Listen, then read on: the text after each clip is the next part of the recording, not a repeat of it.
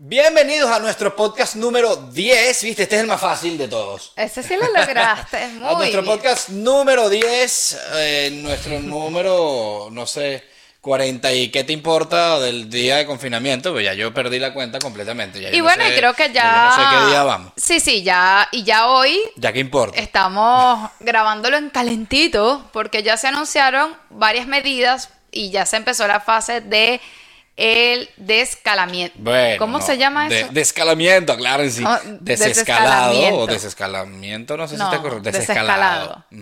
O bien todo lo que acabo de decir. Sí, sí, por favor. Muy bien.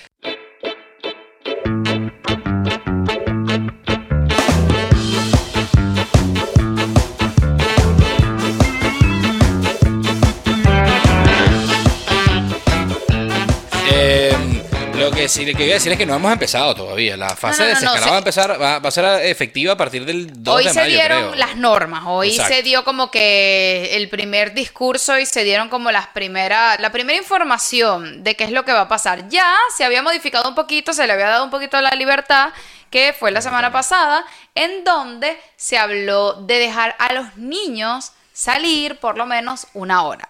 Resulta que el día siguiente a que se tomó esa medida, o el primer día en donde se llevó a cabo realmente la medida en que los niños salieran, eh, fue un poquito locurita. Sí, bueno, En lo- algunas zonas. Locurita sobre todo porque, porque, por lo, porque la gente no respeta, lo, lo que dije un poco por Instagram, la gente no respeta realmente eh, lo que son las normas o, o- o esa libertad o esa ese pequeña libertad que le dieron sobre todo a los niños y, y que la gente simplemente no acata las normas como tiene que acatarlas. Entonces en lo que ven un medio Un, sí, un, una- un rayito de luz de ahí se agarran y quieren hacer de todo. Y, y lo que estaba diciendo, por ejemplo, por Instagram, que lo, lo dije en mi, en mi Instagram, es que eh, la gente no sale no por miedo, no porque no quiera o no, no porque o por- no porque sean muy civilizados. La gente no sale simplemente por, por, por el temor a que me vayan a, a multar, a llevar preso, no sé qué. Y eso lo están demostrando con lo de ahora, porque entonces les dejan salir, ok, te dejamos salir con tu niño y tal, pero siempre y cuando respeten las normas. Y la gente ya se ve que ahí no respeta las normas porque ya sabes que no te van a joder. Entonces, es real, eres realmente civilizado. ¿Hasta qué punto eres realmente civilizado? ¿Hasta qué punto eres, uno- eres una persona responsable y, pensante? Sí, yo creo que ah, deja mucho que desear que nosotros como sociedad necesitamos obligatoriamente que se nos ponga una multa o que se nos castigue de alguna forma para tomar decisiones que son de sentido común. Porque no estamos hablando de una cosa tonta, estamos hablando de algo que puso al mundo en cero. Y ojo, ojo, cabe destacar, yo estoy hablando de España en este sentido, porque bueno, es el que Aquí es donde vivimos. estamos viviendo y es donde lo vemos, pero es que no nada más ocurre en España. uf. O sea, estamos hablando de sociedad, creo que a nivel mundial. Yo creo que España incluso con todo y todo Se ha portado- se ha sí, muy bien portado muy a bien. comparación de cómo se han portado otros países que tú ves las, las, las imágenes y te puedes morir. Sí, bueno, y en Latinoamérica peor. O sea, en Latinoamérica peor. Porque ellos con el tema que, claro, allá no nada es estricto, y entonces con el tema de que el 70% del comercio es informal, es decir, eh, vendedores ambulantes, eh, entonces ellos simplemente no atacan, no acatan, perdón, el confinamiento y dicen, bueno, ajá, y, y además de eso no existe un ERTE, como lo existe aquí en España, el cual si tú, bueno, tu, tu empresa para la cual tú trabajas te suspende el, el salario o si tú eres eh, autónomo y no tienes tu- tus ingresos, pues el, el Estado te los proporciona. Obvi- Obviamente en la mayoría de los países, por no decir que todos, de Latinoamérica no existe eso. Claro. Por lo tanto, la gente dice, bueno, mira, si yo no trabajo, no como. Así que a la mierda el confinamiento, yo salgo a trabajar Sí, y sí, ya es está. que Latinoamérica es una... Yo honestamente, yo intento ni siquiera ver muchas noticias ni indagar mucho en todo lo que es Venezuela, porque eh, todo lo que es Latinoamérica me da una ansiedad enorme. Primero, ustedes saben que nosotros tenemos nuestra familia allá y... eh, tú ves las cosas y, y es una locura en cómo se procesan los datos, no hay ningún tipo de respaldo con respecto a la sociedad, los médicos dicen que no tienen ni agua, o sea, la situación allá es complejísima, pero sin embargo, Sí, bueno, es que, es que perdón, o sea, eh, ya el caso de Venezuela, o sea, estaba hablando de eh, España y Europa, bueno, luego viene el caso Latinoamérica. Latinoamérica, y, Y luego, luego- y como tres escaños más abajo, viene el caso Venezuela. yo en Instagram una de las cosas que sí critiqué es que para mí es bastante deplorable que tú como padre no tengas la responsabilidad de darte cuenta que, por ejemplo, en cierta zona se dijo de que tenían que haber una medida, de que tenían que estar distanciados, que solamente podía salir un representante con máximo tres niños, que no podían incluso estar interactuando con las demás personas de cerca. Y tú como padre, no te importe, tú como padre, vueles por completo todo este tipo de, de reglas que se hacen por una razón, se supone que tú eres el que tienes que proteger a tu hijo. ¿Qué clase de papá eres?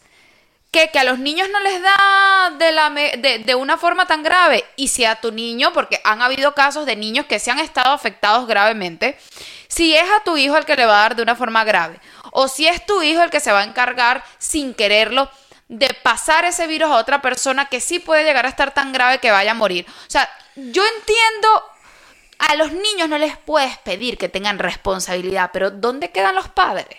Pero es que, ella, es que ella es lo que voy, es que no nada más, o sea, tienes que obviamente pensar en ti primero, pero no nada más en ti. O sea, tú piensas en ti, en los tuyos, y bueno, después que piensas en ti y en los tuyos, en los demás. Entonces no puedes nada más pensar en que, bueno, es que a los niños les da suave. Sí, pero si tu niño está contagiado y se tropieza con un con una persona ya de edad avanzada, entonces ya puedes haber matado a esa persona. Entonces, o sin embargo, donde, donde yo acudo y, y, le digo a la gente, coño, tengan un poquito de responsabilidad civil, social y todo lo que termine en algo. En nuestro caso, nosotros incluso ese, eh, ese día que fue el domingo, este domingo, vimos muchísimas personas corriendo frente a donde nosotros vivimos cosa que no estaba permitida. Lo que estaba permitido era que los niños salieran una hora al día, pero bueno, vamos a aprovechar obviamente que la gente está poniéndole la atención a los niños y yo salgo y corro y a mí nadie me va a decir nada. Sí, sí, ese día vimos de todo, porque te acuerdas que mientras, justamente mientras yo decía, eh, mientras yo drenaba mi... Por Instagram. por Instagram, exactamente en ese momento veo una parejita como Valeria y yo eh, agarraditos de la mano caminando, sin niños, sin niños, porque ni siquiera es que tenían, bueno, es que tenían la excusa de los niños, no, no, sin niños, ellos iban caminando por la calle paseando de lo más chévere. Entonces, lo que yo siempre digo es, coño, o sea, que, que de pinga. Ellos sí salen, ellos salen a, caminar. ¿Qué pensará esa gente? Bueno, yo salgo porque me da la gana. Ah, que no nos va a pasar nada. Vamos rapidito un momentico. Sí, sí, o sea, yo salgo y ya está. Y, Hoy... y los demás que, los demás que se queden en su casa porque, bueno, los demás sí que se queden. Yo salgo porque salgo y me da la gana y ya está. Hoy se dieron las medidas acerca de cómo va a ser la desescalada. La desescalada aquí en España va a ser por fases. Vamos a empezar desde una fase cero, que se supone que es en la que estamos ahorita más o menos, y... o sea, es más o menos como que supuestamente ya la fase cero empezó, pero no se había anunciado obviamente que parte de esa fase cero es, esta, es esto que los niños puedan salir eh, no sé cuántas horas al día, en fin. Y se prevé que si todo sale bien, deberíamos regresar a una nueva normalidad, cabe destacar, nueva normalidad, no va a ser la normalidad que conocemos, aproximadamente a mediados del mes de junio. Eso es suponiendo que toda En el mejor de los casos. En el mejor de los casos, que todo el mundo cumpla las normas, que no haya un repunte, que no vuelva un nuevo brote. En el mejor de los casos estaríamos volviendo a la normalidad a mitad de junio. De junio, imagínate. Yo tengo ansiedad. Todavía a mitad de junio, faltan dos meses. Yo no sé por qué. Son dos meses más. Yo no sé por qué, pero a mí las declaraciones de Pedro Sánchez me dieron una ansiedad. ¿Por qué? No lo sé. Estoy tratando de averiguar. Porque ese se supone que ya lo que está anunciando es que ya vamos saliendo, aunque sea poco a poco, pero... No lo sé. Pero... Peor es que vuelva a decir, bueno, 15, 15 días más y no lo sabemos. Y ahí sigamos clavados. ¿Cómo lo estás imitando? este, no, que digo que ya vamos saliendo, o sea, por lo menos se está viendo una luz al final del túnel. Sí, bueno, lo que pasa es que la luz al final del túnel, como yo siempre lo digo, está muy condicionada a que todos seamos unos ciudadanos ejemplares y lo hagamos bastante bien. De igual forma, de igual forma la Organización Mundial de la Salud dijo que teníamos que, que ser muy precavidos porque eh, si se hacía una desescalada muy pronto, lo más probable según todo lo que se estaba viendo, era que existiera un segundo brote.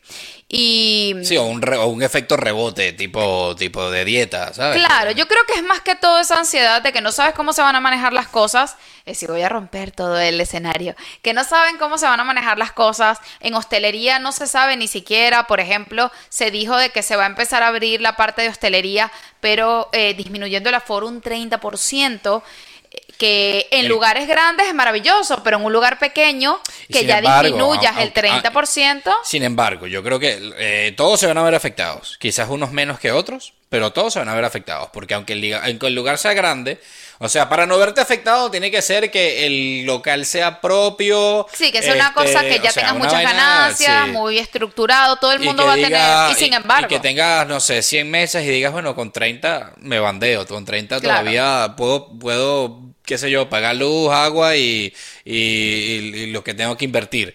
Pero la mayoría se verá afectado, la mayoría de, de los locales y de los y de- son alquilados. Por lo tanto, ellos se, se van a ver afectados el que, por ejemplo, sitios como en el que tú trabajabas, que son sitios súper pequeños. Claro, son más que pequeños. Tienen, que lo que tienen son, cuando hay terraza, lo que tienen son 10 mesas cuando 10 mucho. mesas cuando mucho. Por lo tanto, estábamos sacando la cuenta. Por lo tanto, un tercio de eso serían que tres mesas. Claro, Con tres mesas, tú no mantienes tres, cuatro salarios. claro, claro. Porque eran, son, o sea, que quedarían. Porque eso que estamos contando con que queden los más antiguos de tu, de tu, de tu restaurante. Voten a los nuevos y que se queden con los tres camareros más antiguos y el, y el gerente. Claro. Son cuatro personas, son cuatro salarios Aparte que, que tienen que mantener esas tres mesas. con solamente, exacto, que con solamente el 30%, eh, el 30% del aforo tiene que mantener todo lo que sería una plantilla que existía antes, si la vas a conservar. Y que además de eso, además de eso, cabe acotar que, que no nada más va a ser el 30%. O sea, es el 30% del aforo. Pero no vas a poder trabajar todo el horario que trabajabas antes. No es que vas a poder abrir hasta las 3 de la mañana Claro. o hasta las 1 de la mañana. No. Ahora todo, entonces igualito va a ser limitado. Entonces va a ser, bueno, de tal, de tal hora a tal hora es que van a estar, van a estar abiertas las terrazas. Definitivamente Entonces, el además del futuro- aforo, además de que vas a tener el, el aforo limitado, vas a tener el horario limitado también. El futuro es muy incierto. El futuro es muy incierto. Yo creo que todos estamos a la expectativa. Eh, creo que la gente también tiene miedo de. Yo no me tomaría una cerveza en ningún lado, todavía.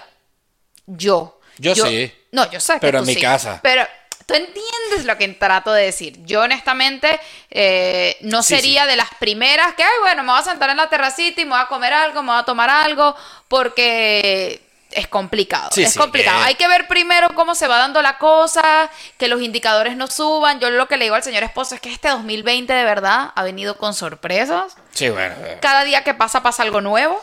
Este, bueno, todo siempre. Cada día que pasa siempre No pasa algo. necesariamente. Puede mantenerse Este- una monotonía, sí, por ridículo. es. Eh, yo, yo particularmente, que a mí es quien, quien me puede más, quien me puede gustar más, o, o que me encante más el hecho de estar quizás en una terraza tomando una cerveza, yo sinceramente tampoco lo haría ahorita. Creo que no es el momento como para tú sentarte en una terraza, contemplar el cielo y para reunirte con Sí. cinco personas a tomarte una cerveza. No, y creo, que no aunque- puedes. Bueno, pero digo, digo aunque, aunque ya te dejen hacerlo, Claro. aunque ya, por decirte, ya estamos en primero de julio eh, y ya te digan, bueno, ya está, ya todo el mundo para la calle y puedes hacer lo que te dé la gana, yo creo que yo, yo aplicaría un, un desescalado interno. Claro. O sea, a pesar de que ya dejen ir para la calle, uno va ahí poco a poco. Y a uno va poco, viendo y uno va cómo y, se va dando y la vas viendo la misma, la misma, esa misma curva, a ver qué tal va. Claro. Porque también uno va diciendo, bueno, ajá, déjame ver si yo voy para el Mercadona. Y entonces vas viendo la curva y bueno, ya puedo llegar un poquito más lejos. Claro. Ahora voy a llegar para no, pa no sé dónde. Y así poco a poco vas. Porque Pero- yo estoy seguro que va a haber mucha gente en que cuando eh, en estas fases de desescalado eh, van a salir corriendo para la calle. ¿Entiendes? Apenas digan, bueno, ya está, pues fase 2 y ya la gente no joda, me voy para cualquier terraza y me voy de terraza en terraza. Porque la va a ver. Claro. Porque la va a ver. Y hay mucha gente que está esperando eso para hacerlo. Sí, sí, sí, es que incluso han habido lugares clandestinos que han tenido que cerrar pese a todas las recomendaciones de todo el mundo. Pero sí, yo también pienso, incluso yo se lo dije al señor esposo que en el momento en que nos dejaran hacer ejercicio, eh, nosotros íbamos a empezar a hacer ejercicio o muy temprano en la mañana, les estoy diciendo 5 de la mañana que no haya nadie entrenando, o muy tarde en la noche en donde no haya nadie entrenando tampoco. Obviamente respetando el horario que te indiquen, pero yo no sería de las de voy a salir a entrenar y veo que hay 50 personas en la calle, bueno, voy yo también. Eh, eh, Esto nos va a cambiar, está cambiando a todo el mundo, yo de verdad espero de o que consigamos una, una solución médica viable para poder ya deshacernos de este virus o que bueno, que las cosas se vayan dando como Dios quiere que se den y, y- y que podamos, no volvamos a caer. Creo que es lo que nos asusta. Y que sobre todo, como te dije, bueno, que lo de la vacuna va, que ya lo hablamos en otros podcasts, lo de la vacuna va a demorar, ok, ya me convencí, lo de la vacuna va a demorar, pero no hay posibilidad quizás de que, bueno, como la vacuna va a demorar, eh, conseguir un tratamiento efectivo. Eso O sea, lo hablamos, Irving. una- sí, lo hablamos. Ok, Claro. entonces vayan a ese podcast aquí. y- No, no, no, eso no. lo hablamos de que al ser un virus no hay cura. No hay No, un no, pero ya va, yo no estoy hablando de cura. Estoy hablando de un tratamiento para somatizar un poco los síntomas. Bueno, pero es que día tras día se está realizando diferentes pruebas en las personas, se están tratando diferentes cosas. Se trata de que se les coloque vitamina C, se trata de que se coloque un medicamento que se utilizaba, creo que era para la malaria, se trata incluso que utilizaban medicamentos que eran para procedimientos este, oncológicos. Siempre se está tratando de ver qué funciona mejor. Y obviamente todo lo hace según todo lo que esté siendo reportado a nivel científico. Por ejemplo, en tal país se utilizó tal cosa, tal cosa y dieron buenos resultados. Bueno, vamos a ver si en el nuestro lo da. Y, y la gente cree que es un proceso sencillo, como siempre digo, pero es un proceso No, bueno, yo no- delicado porque no. cada cosa que hagas va a tener una repercusión. ¿Me entiendes? Ese es el gran problema. Que si hicieras algo y bueno, vamos a ver si mejora, no mejoró, quedó igual. Bueno, ok. Pero la mayoría de ese tipo de procedimientos está jugando con que puede tener una repercusión que en pacientes que están graves puede incluso representar que el paciente se ponga o peor o que el paciente incluso o que el paciente incluso es que bueno el, el hombre está para la gente que no nos ve por YouTube y nos escucha yo rompo y, y golpeo el micrófono constantemente Sí, bueno, es que estoy intentando que no lo hagas, pero ya no sé cómo hacerlo para que... Mantendré mis manos aquí, aquí, pequeñas. ¿Qué te, dije. ¿Qué te dije yo hoy en la mañana? Hoy nos levantamos y le dije, mira, te tengo una noticia de algo nuevo que acaba de pasar en el 2020. ¿Te acuerdas? Ah, sí, sí, sí, bueno, pero yo- es que yo no sé qué creer o no sé qué pensar acerca de eso. Sí, a mí me parece que últimamente están pasando... Bueno, pero digámosle Ya la va, noticia. voy, estoy dando un preámbulo. A mí me parece que últimamente están pasando varias noticias que como todo el mundo no tiene más nada que hacer que estar en su casa y estar pendiente de las noticias, creo que están saliendo también como unas cosas que uno como, ¿de dónde salió esto? Resulta que salió eh, confirmado por el Pentágono de Estados No, Unidos. confirmado, no, es que el Pentágono fue el que Bueno, lanzó bueno, eso. exacto. Por las fuentes oficiales del Pentágono publicaron tres videos, creo, de ovnis, objetos voladores no identificados. Muy bien, Eh, muy bien. Sí, me costó, pero lo logré. Y eh, lo mostraron de que sí, eran ciertos, que ellos no tenían ni idea de qué se supone que son.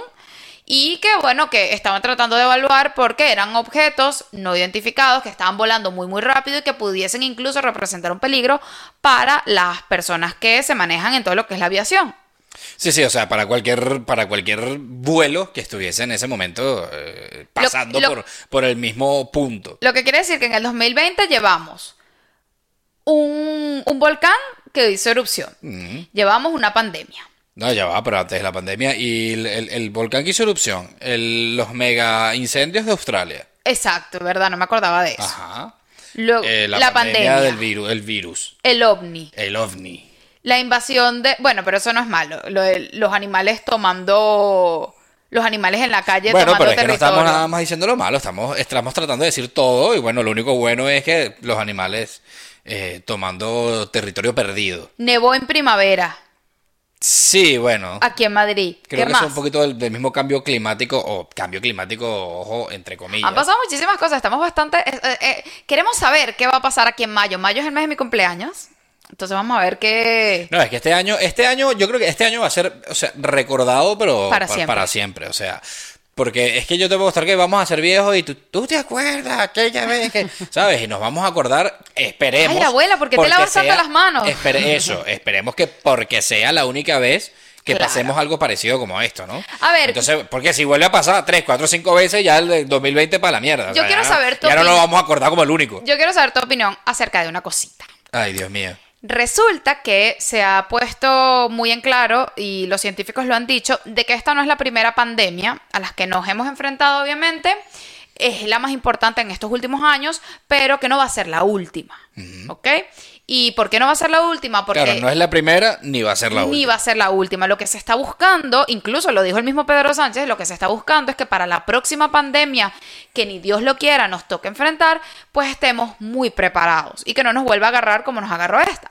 Pero sin embargo, hay muchas notificaciones y muchos científicos hablando de que la razón por la cual este tipo de virus está mutando y este tipo de enfermedades se están dando es por el estilo de vida de las personas. En donde lo primero que las personas científicas están sacando a relucir, algunos, no estoy diciendo que todos, es el consumo de carne.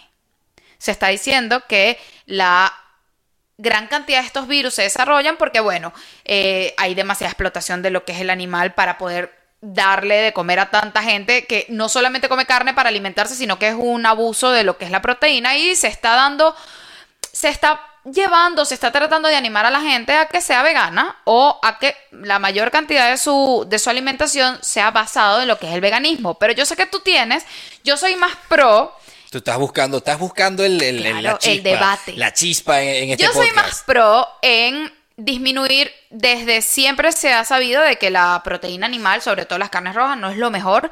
Además que no puedes comparar la proteína No animal. es lo mejor, pero también es necesaria. Claro, pero no se puede comparar tampoco la proteína animal actual que la proteína animal de nuestros ancestros, que tenías una granjita, que todo era mucho más natural, sin antibióticos, sin hormonas. Yo soy, y se lo he dicho a él con respecto a nuestra convivencia familiar, que lo ideal, a mi parecer, y hemos llegado a ese acuerdo, es tratar de disminuir, no eliminar las carnes, pero tratar de disminuirla lo más posible. Y complementar tu alimentación con vegetales, con frutas, con granos, con todo eso. Pero él tiene una opinión un poquito, tiene un debatico interno. No, Cuéntanos bueno, más. no interno. Primero lo que te iba a decir era eh, el, el echarle la culpa a, a- a que haya estas pandemias es a, a nuestra alimentación. a- me parece totalmente ilógico porque, primero, creo que no, no tiene nada que ver una cosa con la otra. Segundo, si eso fuera así, si eso fuera así, entonces en los 1920 no hubiese existido la gripe española. Porque no teníamos, no tenían el mismo estilo de vida de nosotros. Ni en los años 1800 la malaria, donde murió también cualquier cantidad de Bueno, gente. pero la malaria es otra cosa porque eso es por un mosquito. Ya, pero es, es un- es una epidemia. Claro, pero no tiene nada que ver con la alimentación, es un insecto. Exactamente. Y esto es un virus. Claro. Y esto no sabe si, si tiene que ver con la alimentación. Actualmente- Porque al, fi- al final no se sabe si fue un murciélago o no fue un murciélago. Actualmente, eso yo lo he peleado por Instagram muchísimo. No se sabe todavía, al son de hoy, cuál es el origen del Claro. virus. Se tienen hipótesis, hipótesis que se creen que son muy cercanas a lo que pudiese ser la verdad. Pero cualquier persona que sabe de ciencia, una hipótesis tiene que ser comprobada para poder decretarse como una ley o para poder decretarse como, como algo fidedigno, que esa fue la real razón por la cual vino el coronavirus. Creo que en China ni siquiera se ha llegado al paciente cero. Hasta la última vez que yo investigué se había llegado hasta el Por lo paciente menos uno no, no oficialmente. y ni siquiera se tenía claro cuál había sido, porque se cree que, por ejemplo, vino del murciélago, pero no fue que alguien se comió un murciélago, sino que el murciélago tuvo un contacto con un animal que fue el animal eh, que transportó el virus y nosotros comimos ese animal o nosotros tuvimos algún tipo de manipulación, porque hay veces que se dice que ni siquiera fue comido, sino que se manipuló al animal y de ahí. Pero a ver, ellos Claro, dicen... es que, es, que, es que pudieron haber sido así como la película de contagio. Como que ellos dicen, el, el- el- por ahí en algún, en algún sitio se cruzó un, un mal murciélago con un mal cochino y ahí se formó el virus, ok. Pero no necesariamente fue porque nos comimos el cochino. Claro. Fue porque de repente el murciélago este, picoteó una fruta y resulta que alguien sin darse cuenta se comió la fruta y te jodiste. Claro. Y ahí está el virus. Es que el, Y no, te- no- ni comiste murciélago, ni comiste cochino, ni comiste vaca. Yo creo que lo que ellos intentan decir, porque incluso se han puesto videos bastante, bastante gráficos, es la forma incluso del hacinamiento que hay de los animales, en donde ellos ponían unos videos donde están las gallinas y son gallinas encima de gallinas, como en unas rejillas, las gallinas defecan, caen en las mismas gallinas, ¿me entiendes? O sea, es como un proceso súper, súper complicado, porque claro, necesi- no es lo mismo de que, bueno, tengo 100 gallinas en un lugar súper amplio, necesitas demasiado. Yo me puse a pensar, ¿tú sabes cuántas vacas deben necesitar para que Mercadona, para que Carrefour, para que todos los supermercados todos los días tengan ilimitados números de, leche que tú vayas y las busques? Sí, bueno, es que, es que era lo que, lo íbamos a hablar con respecto a lo del, lo del veganismo. El problema no es que comemos carne. o que comamos vegetales, o que comamos frutas. El problema es que somos muchos en, en el, todo el globo terráqueo. Por lo tanto, eh, lo que yo le puedo llegar a criticar, a- o no, no a criticar, lo que yo le puedo decir a, a los veganos es, si yo como carne y si yo decido carne, si yo decido comer carne, eh, no me critiques o no me, o no me, no, ¿sabes? no me confrontes, no, no me escraches. eh, porque, ah, qué bolas, mira, estás comiendo carne, que mataron a no sé cuántos animales. Sí, bueno, pero, o sea, porque mi punto es, si todos comemos carne, es demasiado. Eh, Obviamente para, para poder satisfacer el mercado de carne, de cualquier carne, carne roja o carne blanca, pues va a ser demasiado. Y lo contrario también va a suceder. Si todo resulta que por respeto a los animales nos metemos a veganos, dime de dónde vas a sacar tantos vegetales o tantas matas para comer todos nosotros. Vas a tener que alterar los procesos para acelerar todo lo que es la producción. Yo se lo entiendo. Lo que pasa es que estamos en una era en donde hay extremos por todos lados. Si tú eres feminista, eres extremista. Si entonces eres machismo, para el otro lado. Entonces mm, está la gente conservadora, la mujer para su casa. Pero entonces están los liberales, la mujer con las lolas afuera en la calle. Y resulta que... Y estamos lo que intentamos eh, mantener el orden y restaurar el orden eh, universal. Resulta que el grupo de veganos, así como los defensores de animales, que bueno, que hay personas que son veganas por eh, su convicción, su, su convicción de no querer hacerle daño a los animales, pero también eres vegana porque simplemente sabes que eso, en cierta forma, puede ser mejor para tu cuerpo. Pero el problema es que cuando formas parte de estos grupos, que ahí es donde nosotros tenemos o con- coincidimos en la opinión, se ataca muchísimo. Entonces, estamos en un punto en donde tienes que ser radical y tienes que atacar. Y si tú ves a una persona comiendo carne, la atacas, este animal, y es como un constante bombardeo. Si ves a una persona que es incluso vegana, que ha pasado, personas que están pasando de ser omnívoras a ser veganas, los mismos veganos los atacan porque tú estás tú- este ro- esta ropa eh, no está hecha de algodón 100% orgánico, esto no fue cre- para poder hacer este reloj, mataron a yo no sé cuántos animales, tú estás utilizando perfume y el perfume fue pro. Hasta entre las mismas personas que Entre están tratando de hacer un sí. cambio son atacados, que ojo, no son todos los veganos, obviamente, ¿no? Son los grupos extremos que, bueno, que hacen esa presión constante y yo creo que lo que están haciendo es que la misma gente rechace la idea de formar parte de, de- de- de este estilo de Por, vida. por este mismo extremismo del que ya hemos hablado, del feminismo, por el que hemos hablado de todo. O sea, el problema está eh, ho- hoy en día en la sociedad que la gente, primero, está muy sensible. Porque con todo se ofenden y con todo, Sí. eh, con todo les, les, eh, les- YouTube- les llega en el punto, me ofendiste. Me, YouTube no. y las redes Y- sociales es el mejor ejemplo de eso. Y segundo, eh, que por nada te atacan. A la vez, por nada te atacan. Porque cuando se sienten ofendidos, entonces te atacan, ¿no? Entonces, el problema está en que entonces los veganos eh, eh, atacan a las personas que deciden no ser veganos. Pero es que eso no, eso es a, es a lo que voy, es que no es la solución. Supongamos que ahora, que es una cosa que yo he pensado así muy fantasiosamente, muy ficticiamente, ¿no? Supongamos que ahora sale un grupo o inventan un grupo que esté en contra de que tú comas vegetales porque los vegetales y las plantas son unos seres vivos. Y bueno, que yo, lo son. que son, por eso, por eso digo, son seres vivos. Entonces, bueno, sale un grupo el cual está en- totalmente en contra de que comas animales y de que comas plantas porque también son seres vivos. ¿Qué coño comemos? Dime tú qué comemos. O, o agarra, o sea, y, y si no, me pongo un poquito más obtuso, explícale a un león que está mal comerse a un venado.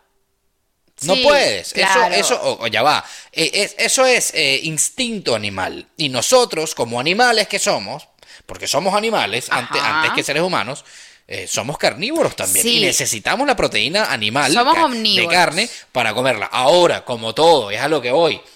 Con balance, con equilibrio, sin excesos. Claro, pero ese no vas a comer carne todos los días, no vas a comer vegetales todos los días, ni te vas a alimentar solamente de vegetales. Claro, pero es que ese es el gran problema. El gran problema es que se consume eh, en la mañana, se consume tocineta con jamón, con esto y con lo otro. Luego de merienda, qué sé yo, me compro, me como un sanduchito con jamón serrano. Luego en el almuerzo me como un solomillo. Luego en la cena, o sea, el consumo de carne está siendo muy exagerado hasta el punto en donde se tienen que llegar a estas medidas extraordinarias, terribles, para poder darle de comer a toda la gente que lleva un exceso. Y lo que se está pidiendo es que, bueno, que yo estoy de acuerdo mucho con ese grupo que dice no elimines la carne y yo creo que formo parte de, ese grupo, pero disminúyela. Por ejemplo, hay una cosa muy, porque el mundo del veganismo es súper, súper amplio, hay personas que son pesetarianas, es decir, personas que... Comen solo peces. exacto, del mundo animal lo único que comen son peces, pero sin embargo, la cosa es súper loca cuando tú te pones a, a ver, porque entonces si eres vegana te empiezan a decir, ajá, pero si eres vegana o si eres pesetariana ¿Puedes comer pulpo? No, porque resulta que por lo visto el pulpo no forma parte de un pez porque el coeficiente intelectual del pulpo, yo sé que está mal dicho, pero para que me logren entender, el pulpo tiene una inteligencia mucho mayor y no está considerado como un pez cualquiera. O sea que nos vamos a comer el animal dependiendo de su coeficiente intelectual. De su coeficiente intelectual. O sea, si resulta que el, animal logró ser muy inteligente, no, mira, entonces este no nos Es curiosísimo, es curiosísimo, porque incluso había muchísimo debate entre los mismos veganos que se estaban convirtiendo en veganos, en veganos ¿En? En, veganos, en rábanos. claro, se está convirtiendo en rábano. Exacto. De tanto comer rábano. Que había incluso un debate en donde si ellos podían comer ostras. ¿La ostra está considerada como un animal? ¿Está considerado como un eh, pez? Es un ser vivo. Está, sí, bueno, pero las plantas son seres vivos. Sí, bueno, pero planta no es. Obviamente planta no es. Pero claro, estamos haciendo, estamos, las personas normalmente cuando quieren entrar a ese mundo van poco a poco. No como más carne roja, no como más carne blanca, como solamente pez. Bueno, ahora solamente voy a comer, qué sé yo, pero eso es a lo que voy. La gente que es vegetariana, por ejemplo, pero es súper loco ese mundo. Es que no es, no es que es súper loco, es que además es difícil. Es, muy porque complicado. Estamos en, estamos en un mundo... Eh, y ojo, ya va. Que no está preparado para eso. España España está súper, súper evolucionado con respecto a este tema. Sí. Porque en todos los lugares a los que vas, tienen sus... O en la mayoría de todos, si van a McDonald's, pero y sin embargo, en McDonald's puedes conseguir ensaladas pero en donde... pero ya lo han venido poniendo. Claro, Burger King hay incluso una hamburguesa... Claro, vegana. vegana. ahora la hamburguesa de Burger King, ellos dicen, no la hemos probado, pero ellos dicen que, que, es el mismo sabor de siempre, pero que no es carne. España está muy, muy evolucionada en todo lo que es sin gluten, en todo lo que... Todas las que son esas necesidades especiales. En cualquier lugar hay restaurantes veganos, incluso para ellos... Perdón, que a eso es a lo que yo voy, al equilibrio no me quites una vaina ni me quites la otra. Hay opciones para los dos. Tú eres vegano, pues puedes ir a Burger King. Y yo que no soy vegano, también voy a Burger King. y tenemos opciones para los dos. Sí, sin embargo, yo creo que hay que también ubicarse en el tiempo y espacio. A mí me pasaba mucho en, el restaurante en donde yo trabajaba, en donde la mayoría de las cosas eran de cerdo. Y eh, había muchísimos embutidos, jamón serrano, eh, eh, en fin. Y siempre llegaban las personas de que, ay, hola, yo soy vegana. ¿Qué puedo comer aquí? Y nosotros como... ya va. Aparte que ves el menú y ves la carta y todo es animal. Claro, lo peor de todo es que el nombre del local de Valeria... Dice de una vez que es, animal. Es un nombre el cual dice, o sea, aquí lo que vas a comer es carne, pero así te lo pega en la frente y tú vas a ir a para allá a preguntar. Eh, es como si fuese. Es como si fuera a, brasileña. Al show de carne. Eso, al show de carne, o a brasileña, todos estos restaurantes de carne. Y dice, hola, mira, yo soy vegana, ¿qué, qué coño haces aquí? Yo soy fuera, yo fuera y digo, ¿qué coño haces aquí? ¿Qué quieres que te traiga? Es complicado, porque entonces también nos ha pasado. Tofu. Quiero que te traigas tofu a la parrilla. Trofu. Trofu. Trofu. Nos ha pasado también, eso me pasó en el otro restaurante, que venían personas porque eso es a lo que voy con lo de las exigencias. Te estresan como camarero, porque venían personas, recuerdo una, hola, disculpa, eh, yo soy vegana, pero soy intolerante a la lactosa y eh, estoy embarazada y soy alérgica y todo el mundo como que, señora, de verdad, entonces nosotros teníamos como unos, como unos micrófonos aquí y tenías que llamar a cocina y cocina como... ¿qué hago? No, es que, y además hay gente que, Y gente que me preguntaba, por ejemplo, había salmón en el menú y gente que me pregunta, disculpa, ¿ese salmón fue criado en libertad? Eh, y yo, eh, Pregúntale. Ahí lo tienes, pregúntale. pero ¿A ti qué te importa? Ya está muerto, cómetelo. ¿Para qué coño vas a un restaurante a preguntarle al, resta- al, al mesonero, además, si el puto salmón fue criado en libertad? No son ganas de joder. Aquí atender al público es complicado. El público, no sé cómo será el europeo, pero el público español a nivel de, de hostelería, sobre todo en restaurantes de nivel, es, es complicado. Es complicado. Pero, o, o qué sé Porque entonces, ahí, perdón, vale, ahí es donde yo voy, ahí es donde yo voy. ¿Tú realmente quieres pertenecer y ser radical de este grupo de vegano y coño, ese salmón fue criado? Pana, ¿tú quieres saber si el salmón fue criado en, en- libertad? Compra tu puto salmón, Bueno, no- comprado en libertad y vas y lo haces en tu casa. Si eres. No vayas a un restaurante, bueno, eso, no vayas a un restaurante a, a que te den razones de si el, de si el pez comió o no comió antes de que, de que- o sea, por favor. Sí, ¿me sí, sí, entiendes? sí, o sea, es, es- es- un poco de sentido común y de ganas de salir a joder a la calle. A, va- a- a ver, aparte que cuando yo quiero comer un plato completamente vegano, que me ha pasado mucho que, ay, saben que yo no quiero, yo ya comí mucha carne, quiero comer un plato completamente vegano. Yo me voy a los lugares donde venden comida vegana. Eso, Y me encanta porque tú no le tienes que estar preguntando, disculpa, ese garbanzo fue lavado con agua desmineralizada de los Alpes. Cómete tu garbanzo. Estoy trabajando desde las 8 de la mañana en este bendito restaurante porque para colmo entonces te preguntan, entonces vas tú, regresas, mira, disculpa, sí, el salmón fue criado en libertad. Mm, y disculpa, pero le pones cítricos, porque si le pones cítricos, eh, es que a mí me gusta es con lima y no con limón. Y yo, "Ay, señora, de verdad, de verdad. no, no, hay, hay- hay gente que, hay gente que yo siento, no sé, opinión muy personal, pero yo siento que hay gente que sale a la calle nada más a, a- a joder.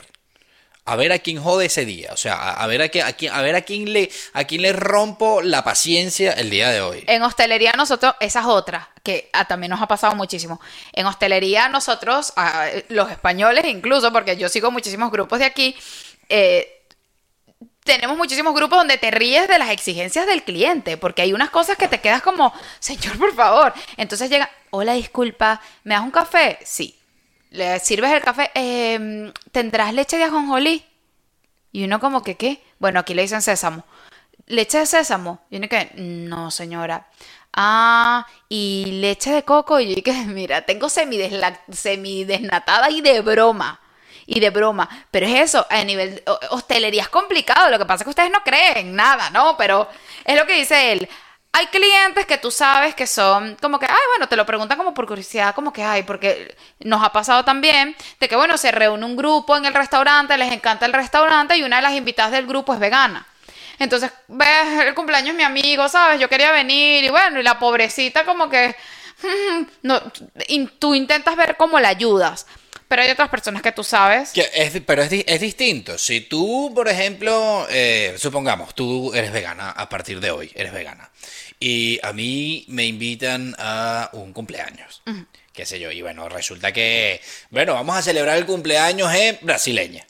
Bueno, perfecto. vamos, bueno, tú eres vegana y qué, qué coño. No vas a dejar de ir, Claro, pero tampoco vas a comer carne. claro. Pero tampoco vas a llegar a romperle la paciencia al, al mesonero porque le va a decir, "Eh, yo soy vegana, ¿qué tienes? No, o sea, tú vas a intentar o vas comida claro. y bueno, mira, como es un cumpleaños yo lo que vine fue a beber y tal y qué sé yo, qué sé yo. O, o mira, tienes ensalada, porque ensaladas hay en todos lados. A nosotros muchas veces nos pasó que el, que, que el jefe de cocina tenía que preparar algo desde cero. Él como que, ok, tengo tomate, tengo esto, algo que ni siquiera está en el menú. Tengo esto, tengo esto, bueno, déjame ver qué invento. Y, y un muy buen servicio al cliente, porque en otro lado, En otro lado dicen, en "Mira, nuestro este- país le dicen a la gente, mire, Este es el señor". menú y lo siento. Claro, es- y mire, bueno, pero es que dos yo- cuadras pero- más allá hay un restaurante Eso, vegano, es vaya. que a eso es a lo que yo voy. O sea, es tan sencillo, Valeria, que como que tú no vas a ir a un restaurante chino a pedir una pizza. Ni Ni, va. tú, ni vas a ir a una pizzería a pedir arroz chino. Claro. Es lo mismo. Si tú vas a un sitio donde, donde y leña, tú no le puedes llegar a exigir a brasa y leña que te dé un plato vegano. Claro, claro. A decir, mira señora, nosotros somos eh, un restaurante de carnes. Por lo tanto, aquí no tenemos plato vegano. Si usted quiere un plato vegano, vaya a otro sitio al cual le ofrezcan un plato vegano o se va directamente a un restaurante vegano. Pero a mí, a mi restaurante no puedes llegar exigiéndome un plato vegano porque simplemente tú lo seas. Lo siento. Cuando te pedían las tablas de embutidos y cosas así, era, disculpa, ¿el embutido tiene lactosa?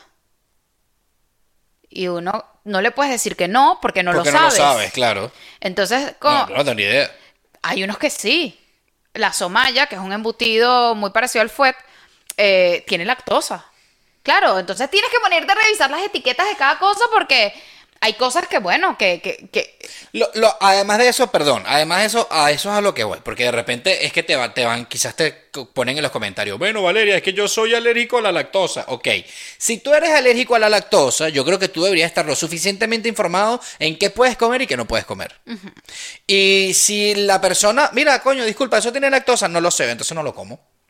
Claro. Pero tú debes saber, por ejemplo, el jamón serrano. Mira, no, el jamón serrano no tiene lactosa. Bueno, entonces yo voy para la calle y yo sé que puedo comer jamón serrano. Claro. O sea, como te digo, como tú eres el alérgico, tú deberías saber qué puedes comer y qué no. No yo, que soy el mesonero. Bueno, sí, no, lo que pasa es que aquí hay muchas regulaciones porque tú tienes que tener un cuadro de intolerancias, tú tienes que tener esa Claro, información. yo te voy a decir qué contiene cada cosa, que Ah, es bueno, lo que llaman aquí los alérgenos. Pero yo no te voy a decir, y eso me caerá mal.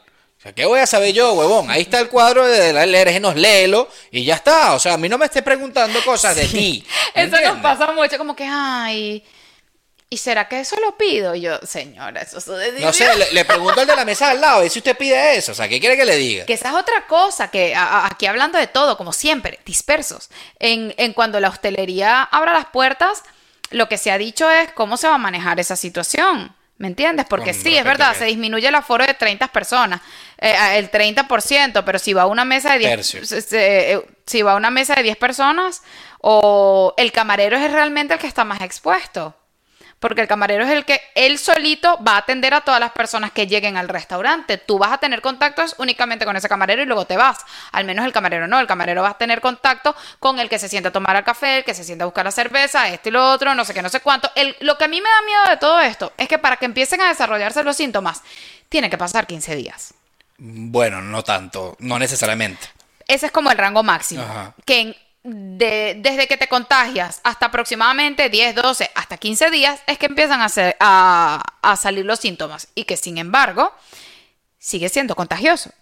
Sí, O sea, sí, claro. Cuando a ti te da fiebre el día 13, ya tú llevas 13 días contagiando a la gente. Claro. Por eso es que las medidas, Llevas 13 días quizás asintomático, pero igual- igualmente es- eres el portador. por eso es que yo creo que esta situación tiene que ser tan delicada al tomarse las medidas por eso mismo. Pero bueno, ¿tú crees que vayan a haber cambios con respecto a lo que son lo- el, trato de los animales?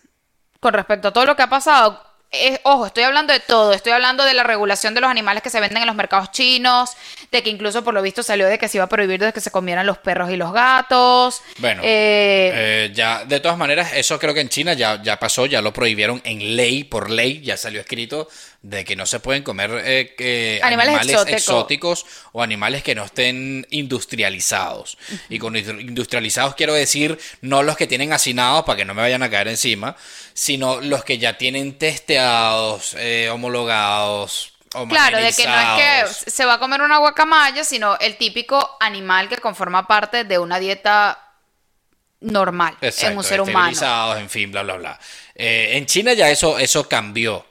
Eh, porque, bueno, si bien es cierto, sabemos muchos que en China, en los mercados chinos, te venden muchos animales exóticos para comer. Claro. Eh, eso, al parecer, o por lo menos eso es lo que ha dicho China para afuera, eso ya lo prohibieron.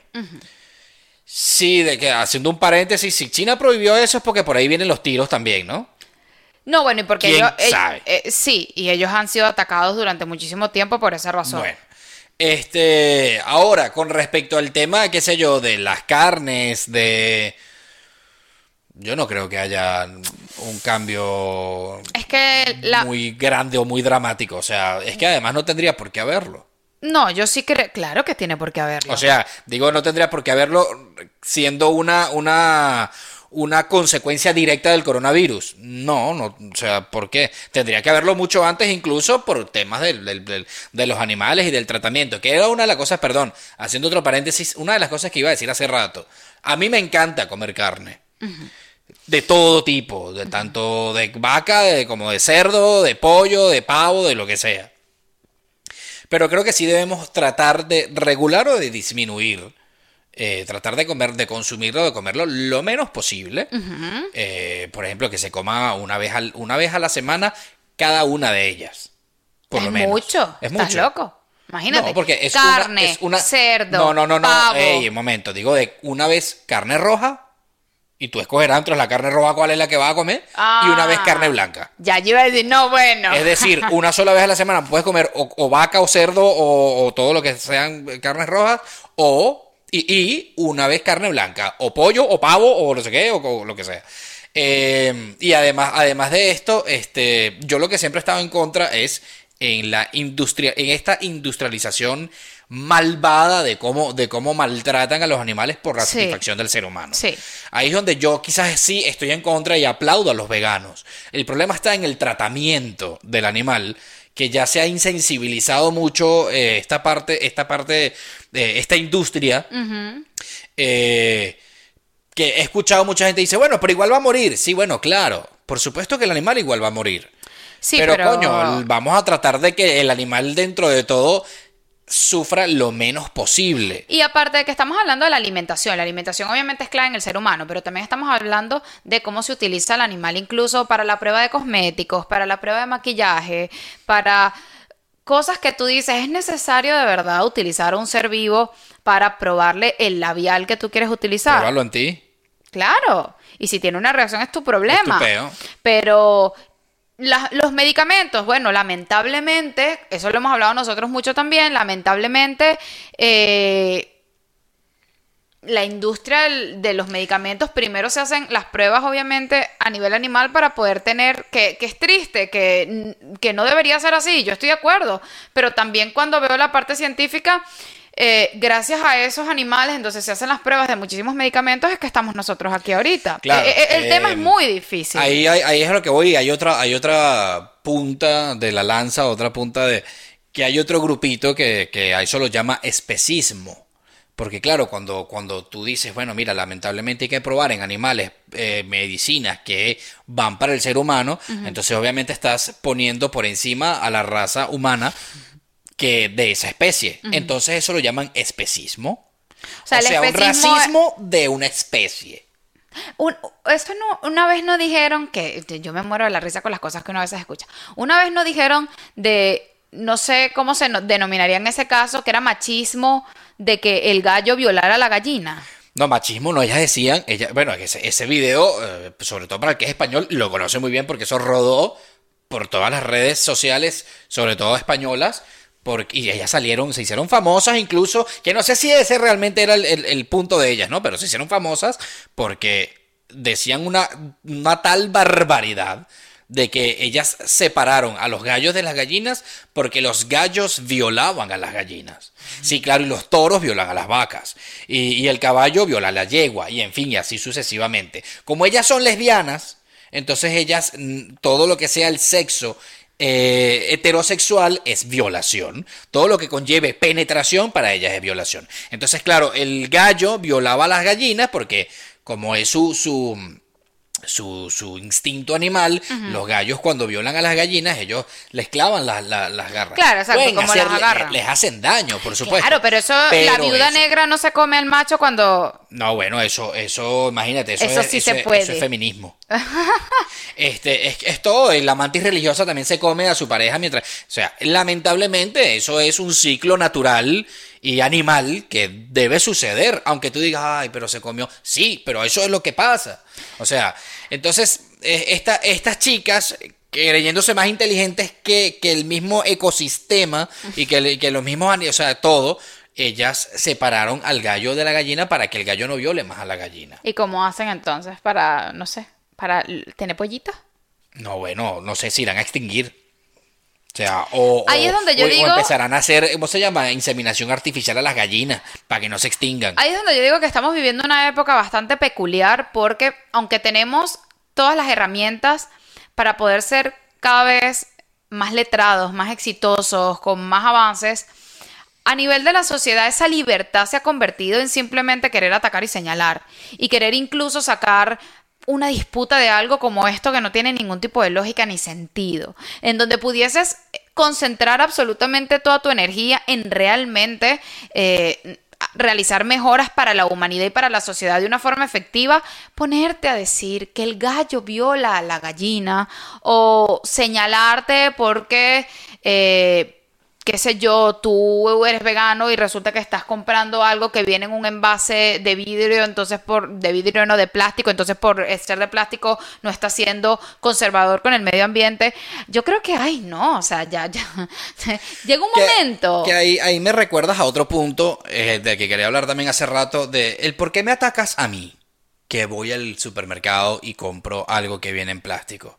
Yo quiero el contenido ataca al supermercado que lo vende con plástico. Claro. Ataca al, o no al supermercado, al... A las legislaciones del país. A la, raíz del problema, al que envasó eso en un plástico. Claro. Que también también es llega llega a ser un, también un poco comprensible y dices, bueno, sí, pero ¿en dónde lo meto? hay cosas que pueden ser eh, transportadas o, almacenadas en, otro tipo de material, pero hay cosas que no. Claro. Entonces, bueno, yo lo que apoyo es, bueno, mira, lo que sea estrictamente necesario, guarda en guárdalo en plástico, pero lo demás no. Eh, como, como siempre lo que digo, o sea, el, problema no es la utilización de las cosas, es cómo se utilizan. Claro. Entonces, em, nosotros lo que deberíamos hacer como sociedad, en vez de criticar al que compre ese plástico es el que vas a hacer con ese plástico. Claro. Una vez que lo utilices. Porque lo que debería de, de, concienciar más a la gente es en el reciclaje.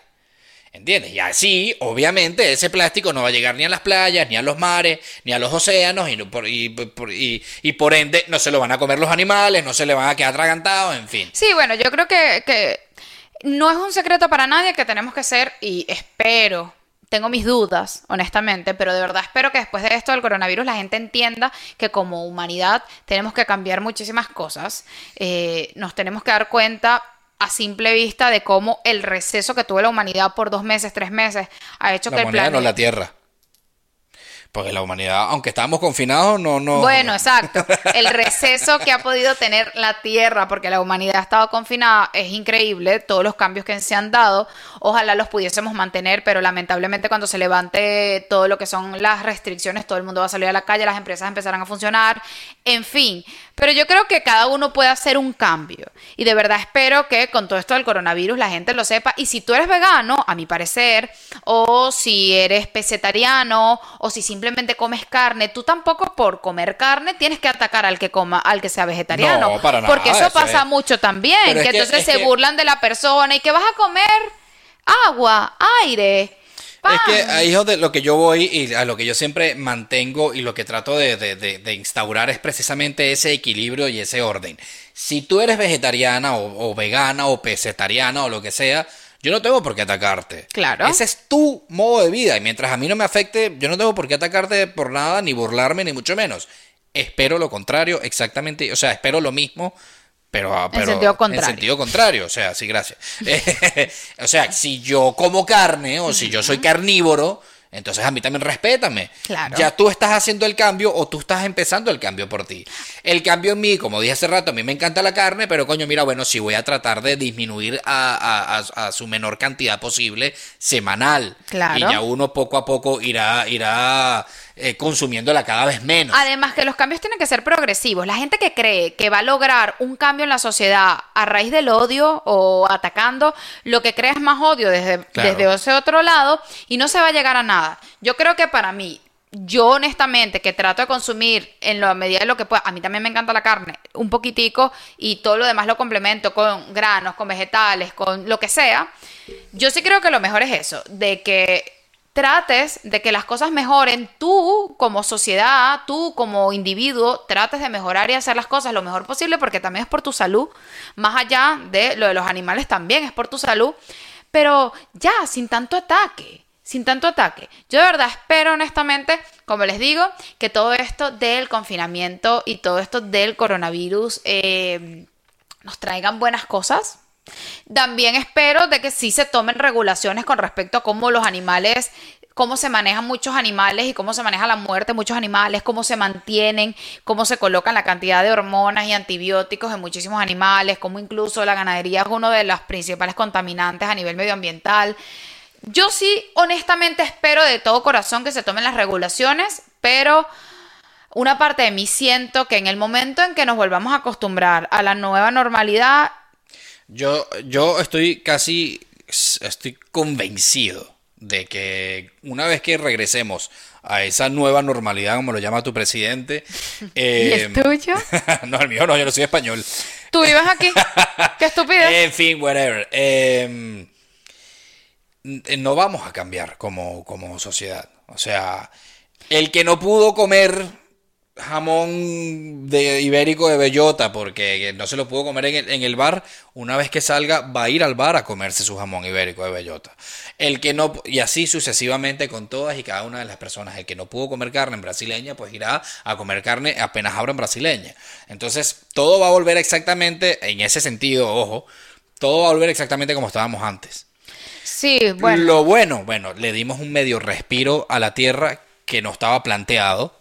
Claro, ni nosotros lo teníamos concebido. Eso, y, y, bueno, creo que eso alarga muchas cosas, mucha, mucho tiempo de vida de muchas cosas de la Tierra, eh, que, que me parece haber leído, no estoy seguro, que ya no está cerrado completamente, pero sí avanzó muchísimo eh, el cierre del, del, del hoyo en la capa de ozono. O sea, en fin, creo que se avanzó mucho, por lo menos en, en este tiempo en el que, en el que, en el que estuvimos confinados, en la raza más destructiva de este planeta. Para ti, para Irving, ¿va a cambiar algo? De tu día a día, de cómo eras tú antes del confinamiento y después del confinamiento. Es que no lo sé. Todo eso, todo eso lo va a dictar el cómo se vayan dando las cosas.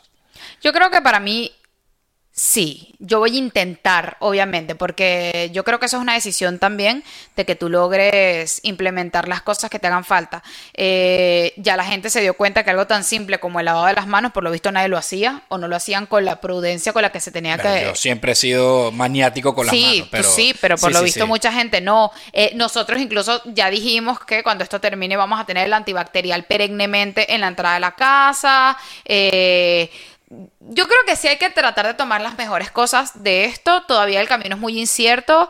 No sabemos cómo se van a dar las situaciones, no sabemos cómo va a ser cuando se levanten poco a poco las medidas, no sabemos si va a venir un segundo brote en noviembre, no sabe, porque eso se está diciendo que en otoño puede venir un segundo brote.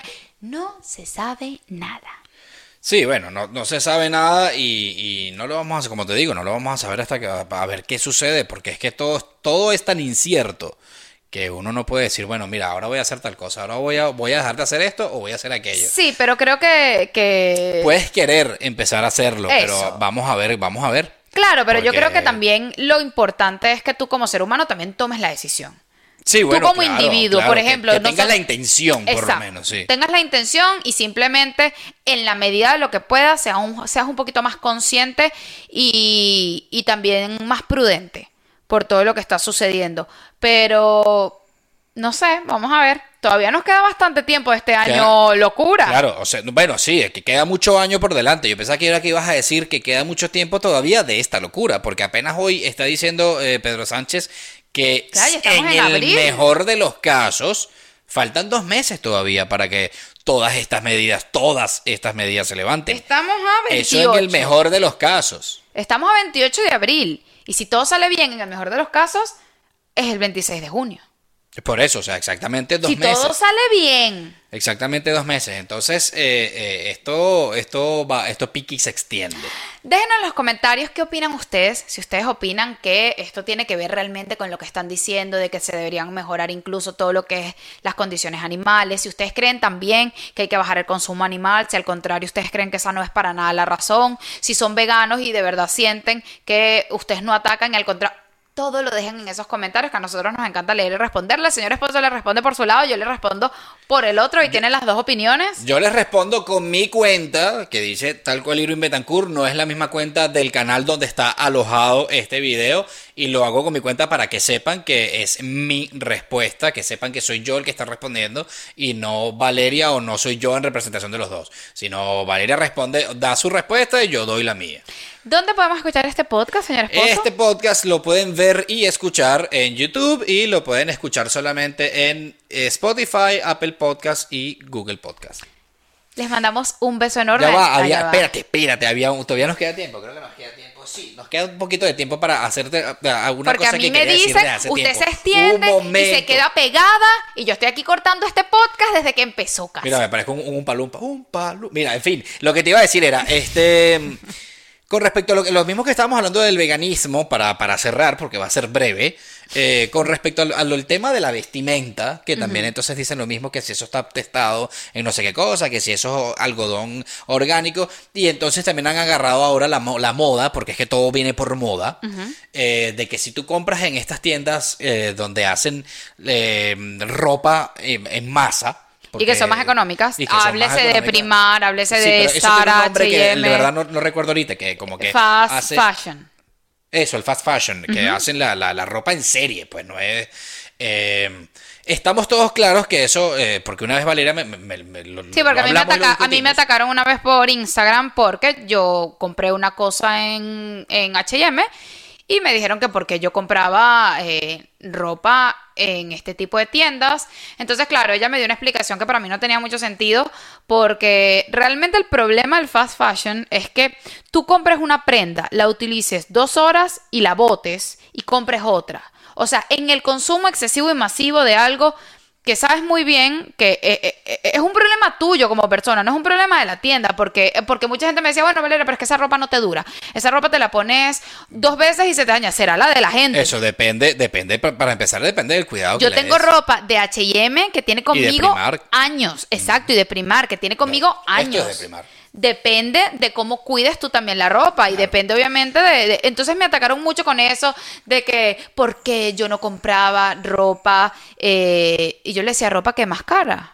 Sí, eh, porque no te compras, en vez de comprar en Primar, compras en Tommy Hilfiger. Porque ellos decían incluso, O- o en Nike. porque ellos decían incluso de que eh, yo estaba comprando en una tienda que esclavizaba a los empleados. Para allá es lo- para donde iba, que eso yo, eso es lo que yo pensé que había entendido yo con, con el bueno, es que ahí hubo una del- mezcla de, de ataque de todos no, lados. no, pensé yo que había entendido, digo, el, el concepto de, para mí, el concepto del fast fashion. Es que era- está bastante era- difuso y sobre todo la gente que lo sigue. Yo pensaba que el fast fashion se refería a estas tiendas que supuestamente esclavizan a, a- a las personas para que fabriquen o, o cosan o, o hagan la ropa en serie, ¿no? Porque si bien, bien es cierto que tú vas a H&M, vas a Primar y cuando revisas cualquier franela te dice hecho en Bangladesh, hecho en Vietnam, hecho en China, hecho en India, hecho... eh, entonces, el, el- hay, hay una, no voy a decir una falsa creencia porque yo tampoco tengo los pelos en la mano, pero hay mucha gente que dice que estas eh, empresas esclavizan, porque usan una palabra tan fuerte como esclavizar a gente para que hagan este tipo de cosas. Yo lo que le dije a Valeria, mira, eso ha- hay que verlo desde cuál punto de vista, porque yo estoy casi seguro, y de eso hay muchos documentales, que esa gente que trabaja eh, cosiendo para Primark, para H&M o para lo que sea, más bien están agradecidos de poder tener un trabajo el cual la verdad es que no le pagan mucho, pero eso no es, no es problema de las fábricas ni de la ni de la tienda, sino del país en donde vive que hagas lo que hagas, tu sueldo es una mierda. Yo- Entonces, ¿qué hacen las fábricas? Bueno, yo llevo mi fábrica a donde la mano de obra sea más barata. Eso, a la vez, está generando más empleos a ese país y la gente puede decir, bueno, mira, yo, gracias a Dios, tengo este trabajo donde yo tengo mi sueldo mínimo y puedo comer porque hago franelas todos los días. Resulta que es que eso es un tema en donde yo creo que vamos Perdón, otra vez porque, a lo mismo. perdón, porque esclavizar sería que esas personas estén encadenadas a una mesa, no te doy sueldo ni te doy nada, sino te doy una mierda de comida y de ahí no, me- no te vas a mover hasta que me hagas mil, mil franelas. Es que eso, eso, es eso tiene otro origen que también lo hablé por Instagram, que eh, lo que pasa con este tipo de situaciones es que es una marca que, por ejemplo, cobra una camisa muy económica para el rango, te cobra una camisa en 5 euros, entonces siempre te dicen qué hay detrás de esa camisa, las personas que hicieron la camisa le pagan eh, 50 céntimos al día, es un, es un trabajo que, que está subvalorado, eh, condiciones infrahumanas, en fin. Yo eso lo entiendo. Lo que, lo que me parece que está mal enfocado es que el problema no es de la tienda. El problema son las regulaciones del país. Claro. Porque si yo soy una tienda, por ejemplo, yo soy Valeria y quiero sacar una marca de ropa y yo averiguo y las regulaciones del país, absolutamente todo legal, me dice, mira, ¿sabes qué? Sí, tú puedes poner una fábrica en Vietnam, el sueldo mínimo de Vietnam son un euro al día. Y, y bueno, entonces yo pongo, mire, necesito 50 mil trabajadores, ¿quién quiere? Yo quiero, perfecto realmente no es la culpa de la empresa. Claro, la empresa, si esas condiciones te las está poniendo el mismo gobierno, el problema es el gobierno. El Claro, gobierno tiene que claro. garantizar un sueldo que sea equilibrado con respecto, al que ah, con respecto al trabajo que se está haciendo y que el sueldo le dé una vida digna a la persona. Pero entonces vamos a atacar a Sara, a H&M, vamos a atacar a Berska, vamos a atacar este tipo de tiendas, a Primar. Que, que lo peor es que lo... lo- lo- Y vamos a atacar a la gente que, que compra esa, en ese tipo de tiendas. Lo inverosímil del asunto es que eh, la gente que ataca son las que están aquí. ¿Por qué no ha habido una, si son 50.000 trabajadores, por qué no ha habido una revolución de estos trabajadores en contra de Sara? De la fábrica de Sara, o sea, los que digo, los que hacen la, la ropa, o de, o de H&M, o de Primar, o de lo que sea. En Primar salieron unos empleados diciendo de que ellos no entendían cuál era el revuelo porque ellos ganaban muy bien. Entonces ahí se armó un Entonces, desastre. entonces es lo que te digo, o sea, más bien la gente quizás, porque puede ser, como vuelvo y repito, no lo sé, porque no sé ni de un lado ni del otro, pero quizás lo que suceda es que realmente los empleados de estas fábricas y OUH tiendas están realmente agradecidos más bien con esta tienda por haberles brindado una, una oportunidad y un empleo. O bueno, no están agradecidos, porque tampoco es como que "Ay, estoy agradecido, sino como que bueno, por lo menos tengo trabajo. Eso, Por lo- pero están agradecidos. El- eh, mira, uno de los problemas principales de Asia es que son muchísimos y de que no son países desarrollados. Ellos viven de, de- sobre todo países, digo, como Vietnam, como, ¿no? Eh, y no hay empleo. Entonces el que tú lleves una... fa- y, y, ojo, hagas lo que hagas, tu sueldo mínimo es un dólar, un euro, lo que sea. ¿Qué hago yo? Yo llevo mi fábrica para allá y, como dices tú, contrato a 50.000 empleados. Es 50.000 empleados que estaban desempleados, evidentemente. Esa gente va a estar agradecida que tú creaste 50.000 nuevas fuentes de trabajo y van a decir, coño, por lo menos estoy ganando el mismo dólar que está ganando el vecino y yo me estoy comiendo un cable. ¿Me entiendes? Entonces, a eso es a lo que voy.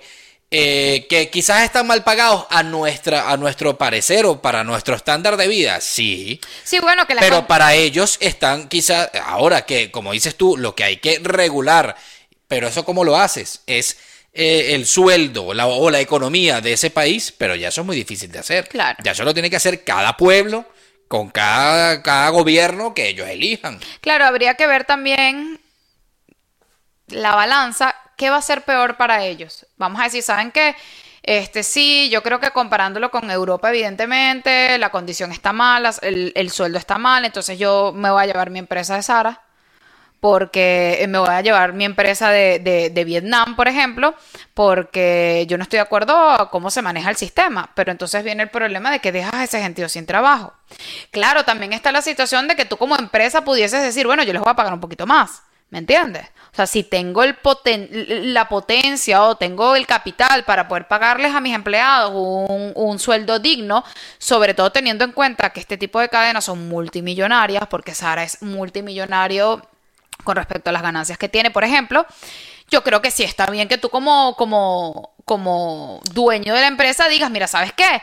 Yo, Compe- o sea, trates de compensar o- un poquito y le des mejores beneficios. Pero a lo que voy, Sí, bueno, pero- volvemos pero a la capaz, misma. es lo que digo, capaz eso sucede. Sí, porque, Porque además ellos deben de tener incluso esa pequeña competencia en de que eh, quizás si trabajas para Primar, por ejemplo, ¿no?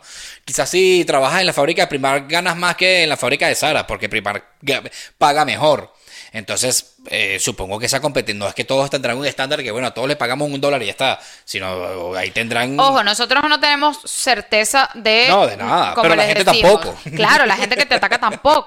Porque a mí me lo dijeron incluso como que tú sigues apoyando. Y yo, pero es que no entiendo tu ataque hacia mí. o sea, que Pero es que tú además tienes es- que- es que- porque hay mucha gente como que tú tienes que comprarle ropa al vendedor local que fabrica sus piezas en su cabañita. Y yo, sí, ok, está bien. Si tengo la oportunidad de hacerlo, bien, pero no me voy a ir a la cabañita del señor o no, o- ¿me entiendes? O sea, también tienes que, que tener, o sea, el momento de atacar Mira, a quien sea. eh, eso, es que a, a mí porque no me lo han dicho todavía, los invito a que me lo digan Bueno, y, lo, y tú, lo deba- y lo ¿qué te van a decir? Que tu ropa Pero- no está hecha de algodón orgánico. Pero es que a mí sí me lo dicen, ay, tú estás vestido de qué, guayuco, tienes un guayuco puesto. Y Di un- que y es guayuco. un- el guayuco es el, el- lo que lo que comúnmente se llama el taparrabo de los indios. O sea, en, en nuestro, en, el- los, guayuco en los es el- aborígenes de. Venezuela. Este, ¿qué, Bueno, tiene- creo que son de qué tienes tú? no. Un guayuco, unas alpargatas, o sea, eh, no me vengas a mí a decir que tú tienes todo lo que tienes puesto, lo hizo el señor de la chocita y, y- o, o lo hizo tu abuelita. O el reloj sea, que tienes. todo, o todo, el o sea. teléfono que tienes. Son muchas cosas. Lo que pasa es que a la gente le gusta atacar, pero desde, desde su, no sé, desde, desde su espacio seguro. Claro, porque Pero cuando hay- empiezas a examinarlo, tú como que, mira, esto no, el perfume que usas, el champú que usas, el jabón que usas. Además, eso a lo que vamos. eh, la gente te ataca, o estamos hablando específicamente de la ropa. Pero es que eso ocurre con todo. Las Hmm, claro. cosas electrónicas, hay 800 mil chinos trabajando en una fábrica haciéndote cosas de una marca. Claro. Porque los iPhones los hacen igual en masa, señores, lo hacen en China. Y eso es la tarjeta lógica, que es una tarjeta, todo eso te lo hace un chino que está ahí soldando piecita por piecita. Claro. Y son 500 mil chinos que están todos los días soldando piecita por Los piecita. televisores. Los televisores de todas las marcas, en fin. Entonces son todas las... Pero esas personas tienen su sueldo. El que esté libre de pecado, señor, que tire la primera piedra. Y dudo mucho que habrán personas que sí, de verdad, pero ahorita, actualmente, en donde la globalización y donde todo, como me lo dices tú, China tiene, por ponerles un ejemplo, esto está hecho en China, esto está hecho en China, todo está hecho en China. eh, Y esa es la economía de China. Claro. Para- o sea, gracias a eso, China tiene la economía que tiene y que cada vez más es una economía más pujante. Y cada vez más China es una, está siendo una potencia mundial económica. Y, y bueno, y mucho más ahora que los, conspiranoicos, como escuché por ahí, eh, dirán que ahora esto lo hizo China para terminar de, de- de- de- de proclamarse como, como una potencia mundial. Pero es que ellos no necesitaban esto. Para, No, o sea, yo, yo, ya ellos estaban China- dominando el mercado de Claro. una forma brutal. Claro, porque además los chinos, la avanzada de ellos, además de que ellos ya han sido donde me voy porque la mano de obra es más barata, ya ellos pasaron ahora a ser también inventores y a sacar buenas marcas. Claro. Entonces tú ahora compras cosas, antes la, la- la creencia era, si eso es chino es malo, ahora, ahora es distinto, ahora tú compras cosas chinas que quizás incluso ni siquiera conozcas la marca y dices, coño, qué buena calidad está hecho esto. Y eso obviamente nos ayuda un poquito al express. Que bueno, tú dices, bueno, voy a comprar esta vaina que me costó 5 euros, a ver qué tal. Y cuando te llega dices, coño, qué, qué, qué buena calidad está hecha esta vaina. Y la vaina te dura y tú dices, pero estos chinos nos van a pasar por encima y nos van a aplastar. Pero bueno, yo creo que con eso podemos cerrar un poquito que ya... En esos comentarios para ver cómo se maneja este debate.